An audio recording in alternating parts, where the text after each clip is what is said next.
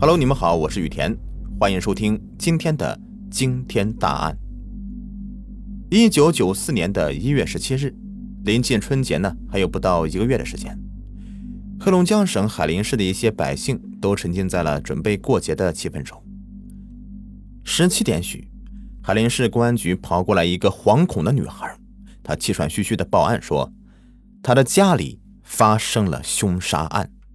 他的父亲海林市公安局交警队车管股股长王建民，以及自己的姐姐、妹妹和弟弟共四个人，被两名持枪犯罪嫌疑人杀死于家中。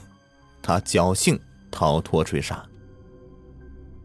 案发现场一片血腥，屋内共发现四具尸体，其中王建民身中两枪，王建民的大女儿、三女儿和小儿子分别被杀死于两个房间内。警方还发现，大女儿身下还压着一个十七个月大的男婴，但是非常幸运的是，没有受到过伤害。根据报案人，也就是王建民的二女儿回忆，下午快吃饭的时候，家中来了两个客人，和王建民在客厅交谈。他当时在厨房，突然听到几声枪响，探头一看，发现父亲已经倒在了血泊之中。他急忙跑进卫生间里，将门反锁。这时候，案犯听到声音，连忙跑过来拉门把手。但他呀是体校毕业的，直接从二楼跳下去，跑到邻居家报了警。警方在现场的勘查时，在洗手间的墙面上发现了大量的血手套印。令人兴奋的是，案犯为了拉开卫生间的门追杀二女儿。把卫生间的门把手都拉断了，法医在上面提取到了两枚宝贵的指纹。技术人员又对现场遗留的弹壳也进行了弹道实验，这实验呢，马上有了惊人的发现。原来。通过现场勘查以及法医鉴定，发现王建民一家四口被杀案中的两名犯罪嫌疑人呢，所涉及枪支中有1991年422案件中的赵伟石被抢的手枪，及1993年106杀人案中的丁国伟被抢的手枪。一起特大的杀人案，又牵涉到了两起杀警抢枪案。在省公安厅案件中心的直接指挥下，海林市警方决定将四二二案件和幺零六案件以及幺幺七王建民被杀案并案侦查，并把柴河、海林、牡丹江列为重点的侦破对象区域。但同时，该案件发生啊，令牡丹江市的公检法乃至整个黑龙江警方都陷入了非常尴尬的境地。那么，原因是什么呢？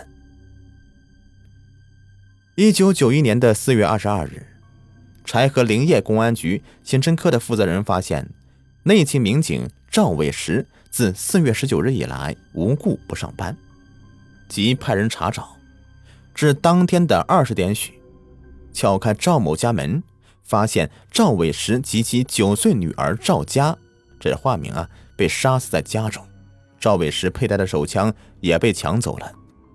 案发以后。柴河林业公安局逐级上报。次日，省公安厅、省林业公安局及牡丹江林业地区公安局都派人赶到现场。勘查中，提取到了凶器两件、烟灰缸及绳索两条，和赵家地砖上的残缺穿袜足迹一枚等等。同时发现赵佩戴的手枪一支，弹夹一个被抢走。经调查了解到。赵伟石夫妇不和，两人都有不正当的男女关系。专案组怀疑犯罪分子是因为这个奸情临时动意杀人，抢枪则是为了转移公安视线。经过大量的工作，收审了重大嫌疑人王卫光。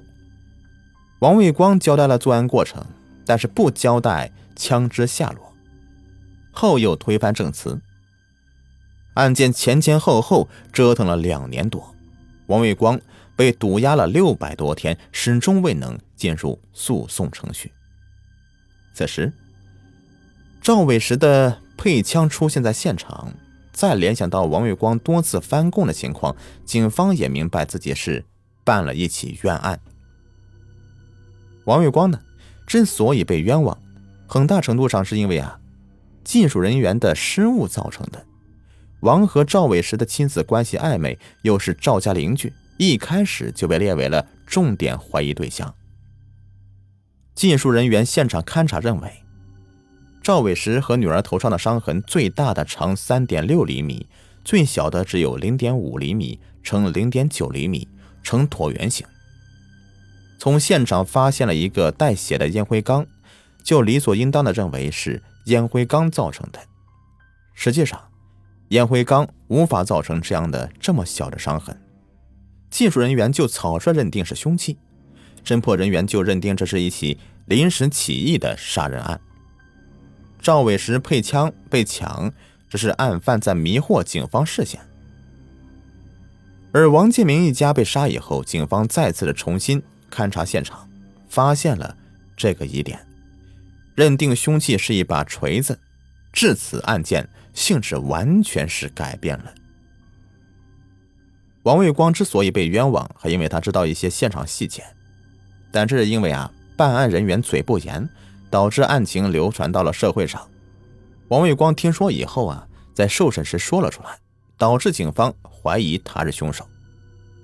在审问中，警方又使用了一些手段，让王卫光成功的招供，但他无论如何也交代不出枪来。这才有了堵押六百天无法进入诉讼阶段的闹剧，而幺零六案件呢，也似乎是同样的情况。一九九三年的十月六日，海林市石河乡派出所的副所长丁国春夫妇被杀死在家中，丁国春佩戴的手枪被抢走，现场被破坏，没有留下任何有价值的痕迹和线索。据丁国春家属交代。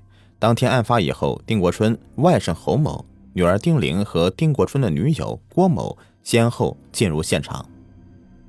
警方检测发现，丁玲和郭某身上有铜离子，但是属于散落状，而侯某身上则是呈现出片状，并且量大，并且检测出有硫化梯，表明近期曾经发生过激烈的枪战，而丁国春正是被自己配枪射杀的。再加上侯某结婚需要钱，近期的经济拮据，就怀疑他是真凶。但是侯某无论如何也交代不出枪来，警方将他堵押了一百多天，直到王建民一家被杀才被放出来。柴河警方发现自己犯下的这个大错以后，痛定思痛啊，决心侦破这一系列特大的杀人案，给受害者一个交代，也给自己一个立功赎罪的机会。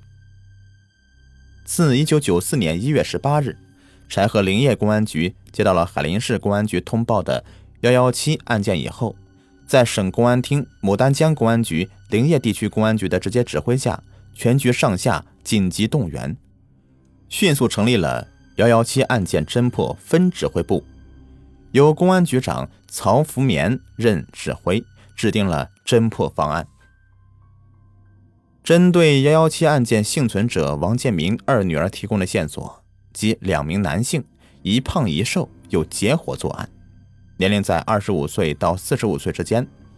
柴河林业公安局于一月十九日的八点召开各科所队长会议，落实省公安厅和牡丹江公安局的统一部署，安排调查摸排工作。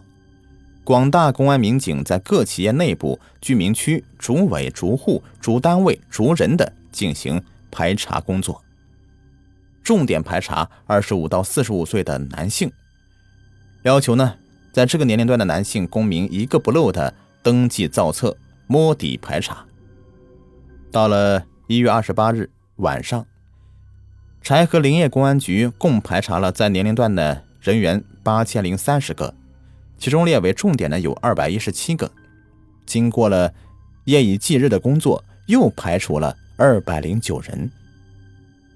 一月二十四日，在排查工作的基础上，根据方案的部署，决定对二十五至四十五岁的男性，在做好思想工作基础上，全部取指纹进行排查，同时决定在政法工作人员中也提取指纹。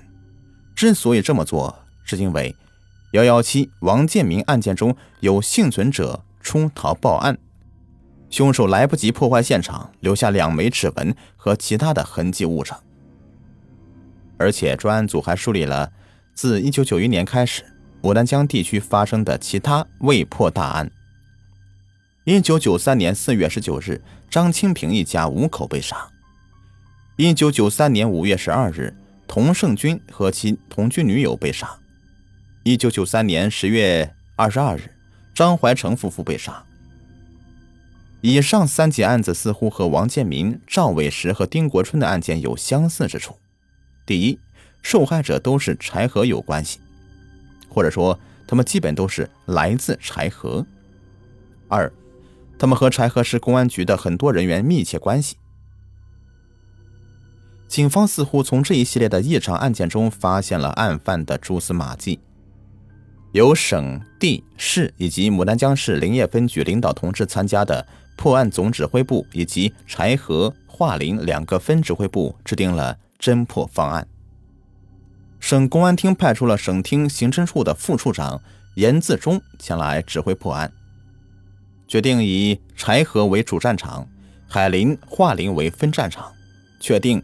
五种对象，四个条件，又以指纹为依据，开展了大规模的大声势的摸查，并且逐步扩大了摸排对象，并对现有的党政干部、公安政法民警也逐人的进行调查，按取指纹。经过这一系列的举动啊，案犯终于被惊动了。一九九四年的一月三十日十点三十分。省公安厅指挥中心向海林及柴河警方通报了柴河籍犯罪嫌疑人王成岩因在辽宁省开原市持枪抢劫杀人被击毙。当地警方缴获的两支手枪正是四二二和幺零六案件中的被抢走的那两支手枪。经调查，犯罪嫌疑人王成岩，四十二岁，原柴河铸木加工厂的工人。一九九零年因涉嫌强奸被开除公职。根据辽宁警方通报，该犯罪嫌疑人呢持他人的身份证，于一月二十八日乘车从哈尔滨到大连，在沈大高速公路上，该人持枪威逼司机载他到开原市，司机呢借口说车要加油，把他甩掉。后来呀，王就流窜到了开原市。又劫持一辆大客车索要钱财，因未达目的，王开枪将司机打死。因其拒捕，一月三十日的八点，在公安民警、武警官兵的围歼下，王成岩被击毙。柴河林业公安局接到通报以后，立即对王成岩家里进行监控，同时省公安厅、市公安局的领导决定对王成岩家进行搜查，并组织力量。对王成岩的妻子和儿女进行询问。经过搜查，公安民警提取了大量证物。讯问工作却出现了大麻烦。王范的妻子、儿子和一个八岁的女儿都说，王成岩是一月二十四日离家出走以外，别的一概不谈。最后，指挥部选准了王的女儿作为突破口。当公安人员问及了他的女儿时，王成岩平日和谁最好时，小女孩不假思索地答道：“和公安局的张叔叔。”他还证实了，一月十七日晚上，他爸爸很晚才回家里，穿了一件警服大衣。王成岩的儿子还对民警说：“有天晚上很晚了，张叔叔来我家里送了一封信给我妈妈。”通过询问以后，本案另外一个重要的犯罪嫌疑人就露出马脚。柴河林业公安局主管文秘工作的副主任张四维已构成重大嫌疑。平素里，他和王成岩的私交甚好，这在公安局内外已经是众所周知的了。通过之后的讯问，王成岩的妻子交代了更加详细的情况。张四维曾在一月二十四日，王成岩出逃以后，给王家送了一封信。在此之前呢，张四维还在王家给过王成岩子弹。张四维的暴露令柴河市公安局极为吃惊。要知道，柴河市一直是本案的主战场。张四维虽是主管文秘工作的办公室副主任，但一直作为核心的专案组成员，参与了所有的专案组会议。这警方煞费苦心想要抓到的罪犯，难道就是一直隐藏在核心专案组人员中吗？一月三十一日。柴河林业公安局刑侦科科长李春茂和四名刑警在办公室将张四维依法拘留。在办公室，李春茂向张四维提出三个问题：第一个，你和王成岩的关系好到什么程度？第二个，你为什么要在王成岩出逃以后给王家送信？第三个，你为什么要给王成岩提供子弹？共多少颗？本集已播完，下集更加精彩。